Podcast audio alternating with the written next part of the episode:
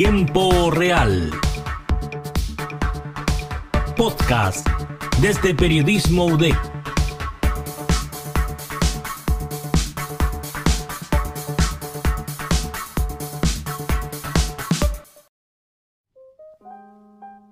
Hola a todos y a todas, ¿cómo se encuentran el día de hoy? Espero que súper bien.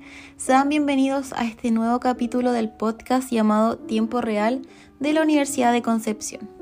Mi nombre es Magdalena Poblete y el día de hoy quiero contarte sobre las red flags o conocidas al español las banderas rojas.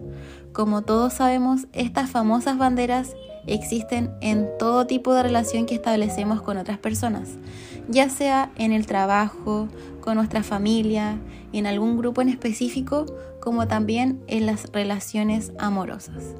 Y en este último es del cual te quiero hablar. Para que entendamos mejor, según Inspira, un blog para la salud mental, señala que este término hace referencia a una razón para que nos detengamos, tal como cuando las luces rojas del semáforo nos indican que paremos nuestro caminar en la calle o cuando un árbitro le muestra una tarjeta roja a un jugador de fútbol.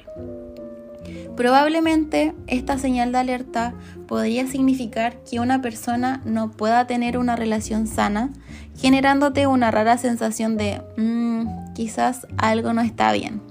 Aunque hay que decir que hay algunas menos extremas que otras, ya que dependerá netamente de la gravedad del comportamiento de tu pareja. Es por esto que si quieres establecer una relación seria con otra persona, podrías darte un tiempo para conocerla mejor, ya que no todas las relaciones son simples de percibir, sino que pueden presentarse como una pista de algo o te podrás dar cuenta con el pasar de las semanas.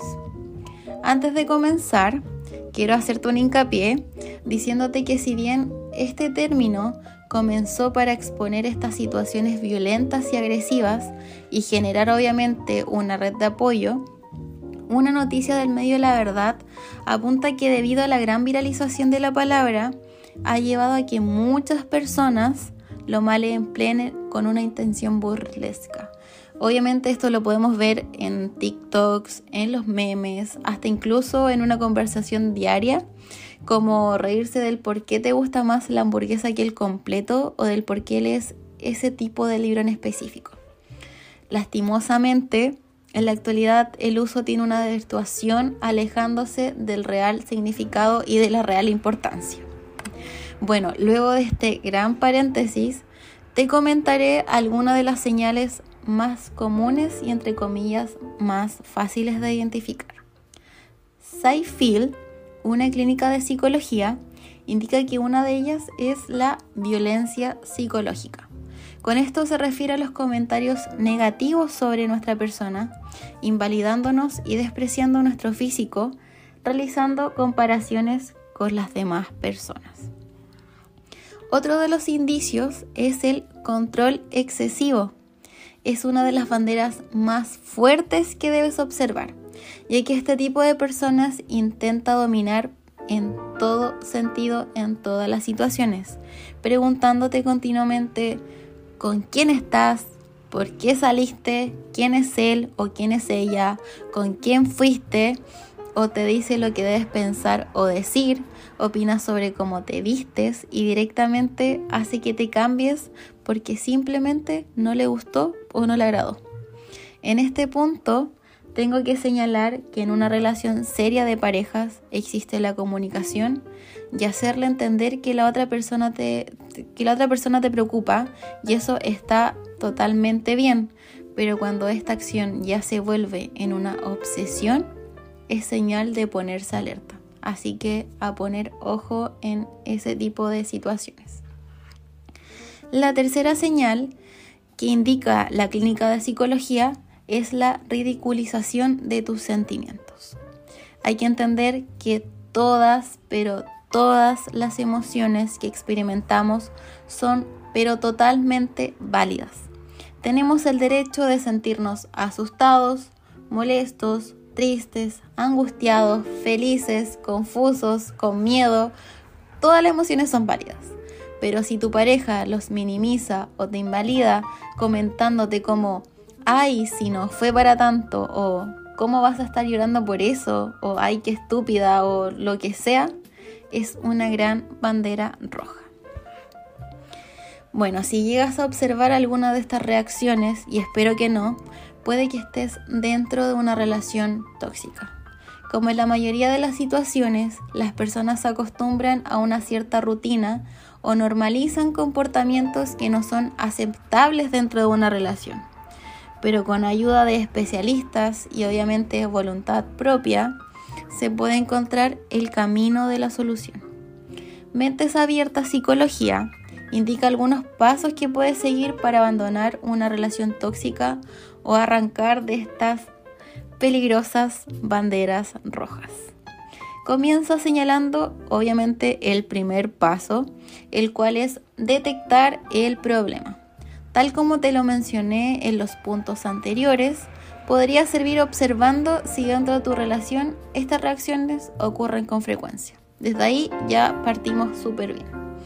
El segundo paso es asumir que estás dentro de una relación que hace daño a tu salud mental. Es importante salir de este círculo vicioso antes de que te siga provocando más dolor.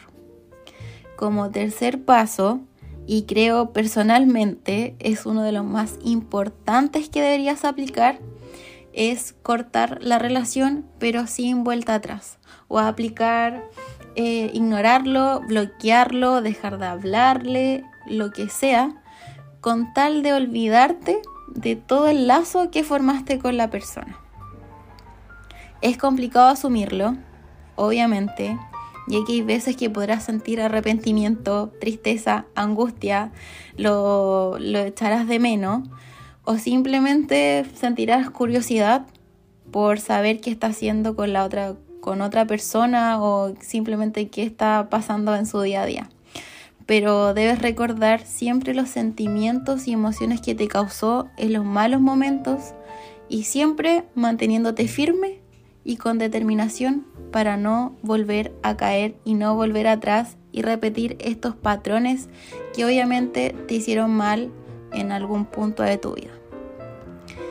Así que eso, no te cuestiones y pida ayuda a los profesionales, como en este caso psicólogos, hasta incluso psiquiatras ya que ellos tendrán herramientas útiles y sumamente importantes para que puedas reconocer tu problema con una mayor profundidad. Como también aprender a mejorar tu autoestima, las inseguridades que te dejó tu pareja, los miedos y otros factores que influyen en tu vida y en tu día a día prácticamente. Espero que esta información haya sido útil y te pueda servir para poder aplicarlo en tu vida siempre estarás a tiempo de salvar tu salud mental. Recuerda eso, súper importante. Muchas gracias por llegar hasta el final de este capítulo. Espero que nos podamos reencontrar en otro momento. Que estén bien. Hasta pronto.